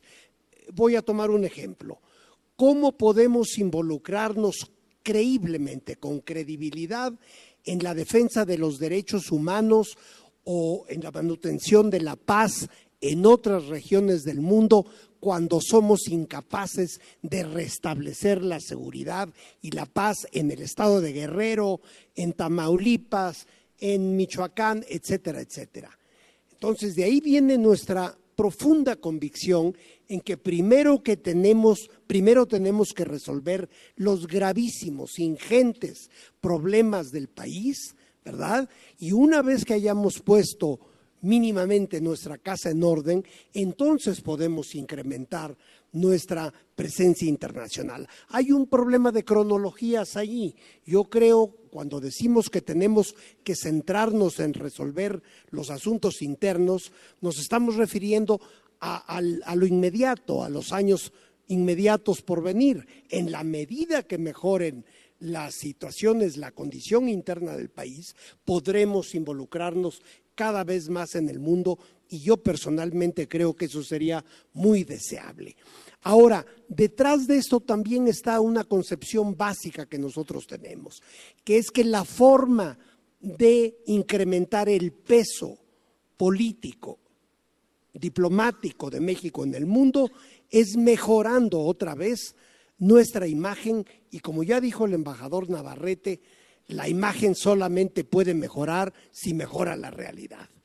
Cuando haya menos violencia, menos corrupción, cuando haya más Estado de Derecho e instituciones funcionantes, porque nosotros sí creemos en las instituciones. En lo que no creemos es en la distorsión de las funciones de las instituciones, en que las élites de poder y los poderes fácticos acaparen el funcionamiento de las instituciones para sus propios beneficios. Pero ya lo creo, que creemos en las instituciones. De manera que un México que mejore todo su funcionamiento interno, eso será lo que nos dará credibilidad y mayor peso internacional. No sé si esto responde de alguna manera o al menos explica nuestro punto de vista. La otra cuestión, el embajador Navarrete mencionó dos o tres asuntos que me parecen sumamente importantes y que yo creo que independientemente de quién gane la próxima elección presidencial, cualquier gobierno mexicano deberá tomar en cuenta.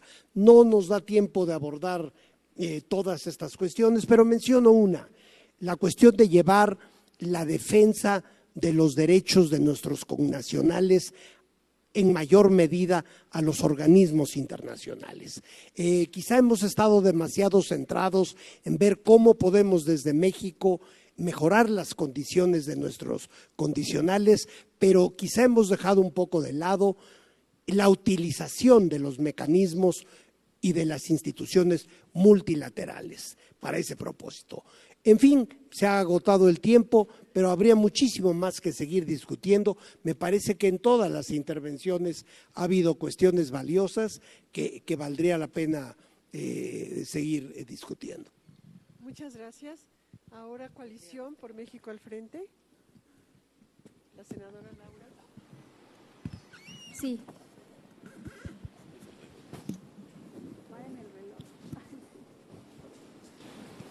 ¿Ya? Ah, ok. Muchas gracias. Bueno, eh, decía yo que desde Por México al Frente, el objetivo principal de México en materia de política exterior es incrementar el liderazgo de nuestro país en el mundo. Y eso pasa por eh, tomar definiciones, eso pasa por tomar partido.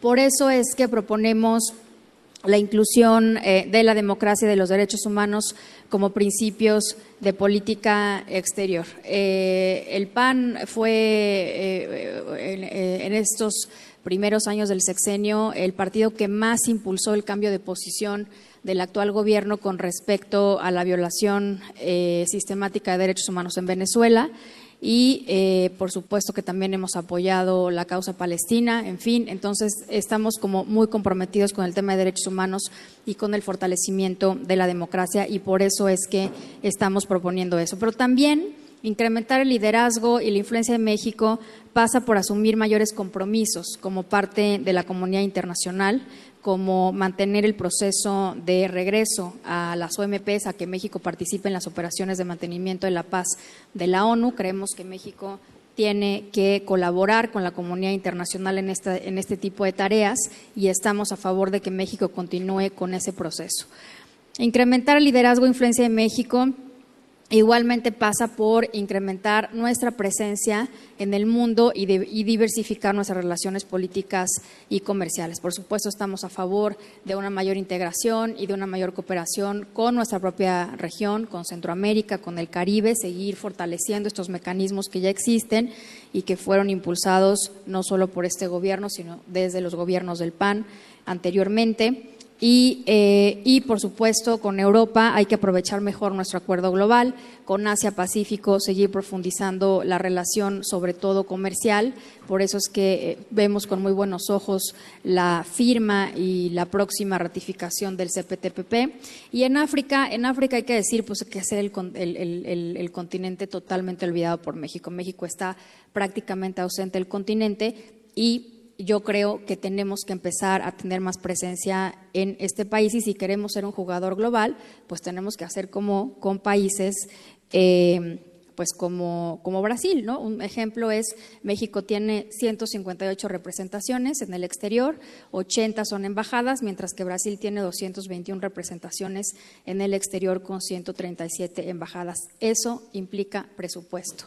Eso implica dinero, eso implica seguir fortaleciendo el servicio exterior y desde México al frente creemos que se tiene que eh, destinar mayor presupuesto a, la inversión de la política exterior de México. Finalmente quiero hacer una mención.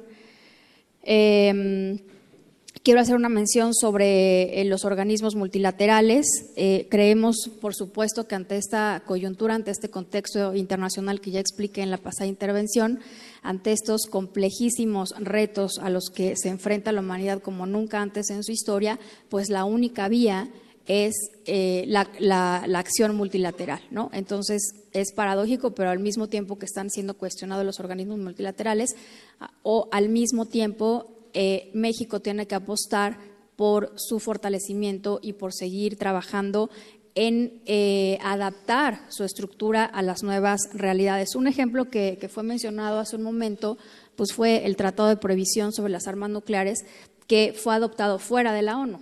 Es un, es un tratado que se negoció y que se, y que se adoptó precisamente ante las décadas de eh, parálisis en la Conferencia de Desarme, que es el organismo formal que existe para estos temas, y México fue uno de los constructores del Tratado de Provisión de Armas Nucleares. Nuestro embajador en, Ginebra en ese entonces incluso fue reconocido internacionalmente por ese tema y el Congreso mexicano ha trabajado incansablemente en promover su firma, su ratificación, etcétera.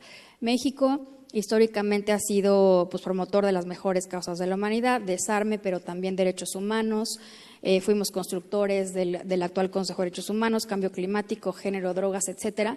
Entonces, nuestra apuesta en el frente es seguir trabajando desde lo multilateral eh, mucho más fuertemente que ahora o, o de acuerdo a la tradición histórica de México. Quiero concluir diciendo que sí coincidimos en esta parte con eh, eh, con, Morena y con, la coalición de ellos, en que es fundamental la vinculación entre política exterior y política exterior. Nada más que la diferencia es que nosotros no creemos que nos tenemos que esperar a tener resueltos todos los problemas del país para trabajar afuera. Lo tenemos que hacer al mismo tiempo porque es lo que exigen los tiempos. Muchas gracias.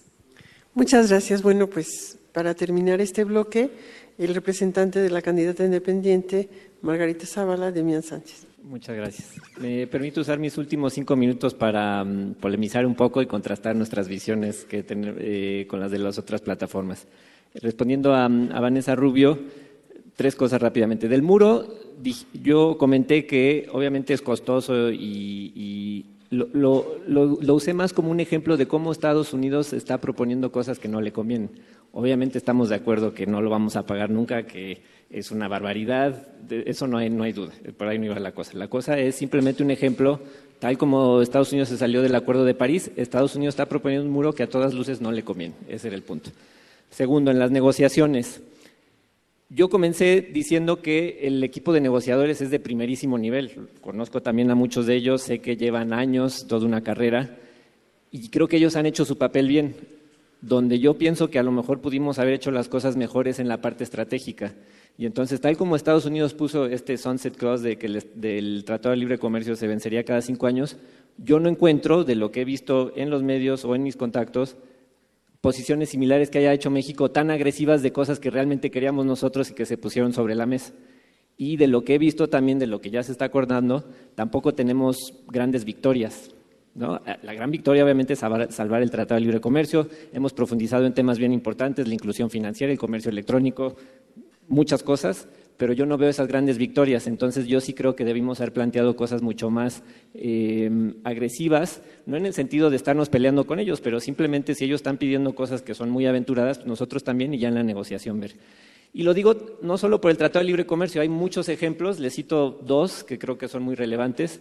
Cuando Estados Unidos empezó a escalar su conflicto con Corea del Norte, empezó a cabildear que otros países expulsaran a los embajadores de América de Corea del Norte. Seguramente muchos de ustedes lo saben, México expulsó al embajador de Corea del Norte y yo no sé a cambio de qué. ¿no? Entonces, si vamos a tomar una acción que claramente les conviene a ellos, pues bueno, entonces ayúdame y, y un poco tu retórica del muro o no me, no me mandes la Guardia Nacional. Mismo tema con la visita de Trump, que yo estoy seguro, no soy el único mexicano que digo, a mí me indignó la visita de Trump, el trato que le dieron, cómo nos trató, cómo se fue a Estados Unidos después, pues básicamente a burlarse de la visita que, recién había tenido en México. Y entonces ese tipo de cosas no se pueden hacer si a cambio no estamos pidiendo cosas, sino estamos con dignidad pidiendo eh, reciprocidad. Y lo mismo con el tema de la Guardia Nacional. El tercer punto es por supuesto, estoy muy de acuerdo, creo que fue una decisión muy acertada del presidente Peña Nieto pedir que se revisaran los programas de cooperación con todo en todas las dependencias con el gobierno de Estados Unidos. Me sorprende que se haya hecho hasta ahora, después de llevamos año y medio de insultos y de tolerar todas estas cosas. Entonces es algo que se debía haber hecho al principio. Y ya con esas cosas sobre la mesa, cada vez que ellos ponen una nueva agresión, una nueva... Eh, un nuevo acto agresivo como la Guardia Nacional, se van jalando hilitos, pero tampoco la respuesta es, no, ya no voy a hacer nada contra la migración centroamericana, que pasen todos, hacerlo enojar, que se enoje más, nos deportan a los Dreamers, como está pasando justamente con China. Yo estoy viendo la película igualita aquí en México. Si nosotros nos vamos a poner en agresiones, nadie va a ganar. ¿no? Yo no creo que nadie quiere que nos deporten a todos los Dreamers por defender nuestra dignidad. Tenemos que ser inteligentes, claro, tenemos que ser muy claros, tenemos que ser estratégicos, no nada más responder golpe por golpe. Eso es lo que yo estoy diciendo. Otra cosa que me deja insatisfecho, paso ahora a la coalición eh, Juntos Haremos Historia. He puesto yo aquí ya varias ideas de cómo podemos enfrentar a Trump, cómo podemos llevar una mejor relación eh, que, sea más, eh, que tenga más beneficios para México. De lo único que he leído de su plataforma, de las declaraciones de, de su candidato, de lo que se comentó hoy es vamos a hacerlo entrar en razón, vamos a promover una, relación respetuosa, pero no, no veo los cómo. Entonces yo sí pediría que eh, pues en algún momento los pudiéramos comentar porque creo que son fundamentales. También coincido con el embajador Sepúlveda y con la senadora. Yo no creo que podemos esperarnos para ser un actor de relevancia mundial. Ya lo somos en muchos temas. México hoy por hoy es un líder indiscutible en el tema de la lucha contra el cambio climático. Ya llevamos varios años siéndolo. Entonces yo no estoy de acuerdo, por supuesto que hay muchas cosas que se tienen que hacer aquí internamente, la, mejorar la inseguridad, la corrupción, pero yo no estoy de acuerdo que eso signifique que vamos a retraernos o no vamos a ser tan activos o vamos a esperar a poner bien el ejemplo. Yo creo que lo podemos hacer desde ahorita, con mucha confianza, con dignidad, con la frente en alto y sí podemos incidir en las decisiones mundiales de tantos problemas que estamos enfrentando como humanidad. Entonces yo eh, no coincido con eso y lo del Telecan también coincido con Vanessa Rubio. No podemos esperar si Estados Unidos nos pone un buen acuerdo sobre la mesa y si se publica todo y es transparente y decimos estas son las condiciones, nosotros tenemos nuestras diferencias con el gobierno mexicano, pero por supuesto que estaríamos dispuestos a apoyarlo porque es algo que nos conviene. Se me acaba el tiempo. Pues muchas gracias. Eh, con esta intervención damos por terminado este evento. Quiero agradecer profundamente la presencia de los representantes de las coaliciones y de la candidata independiente que esta tarde tuvieron un, un diálogo, creo que muy productivo, un intercambio de ideas y de visión.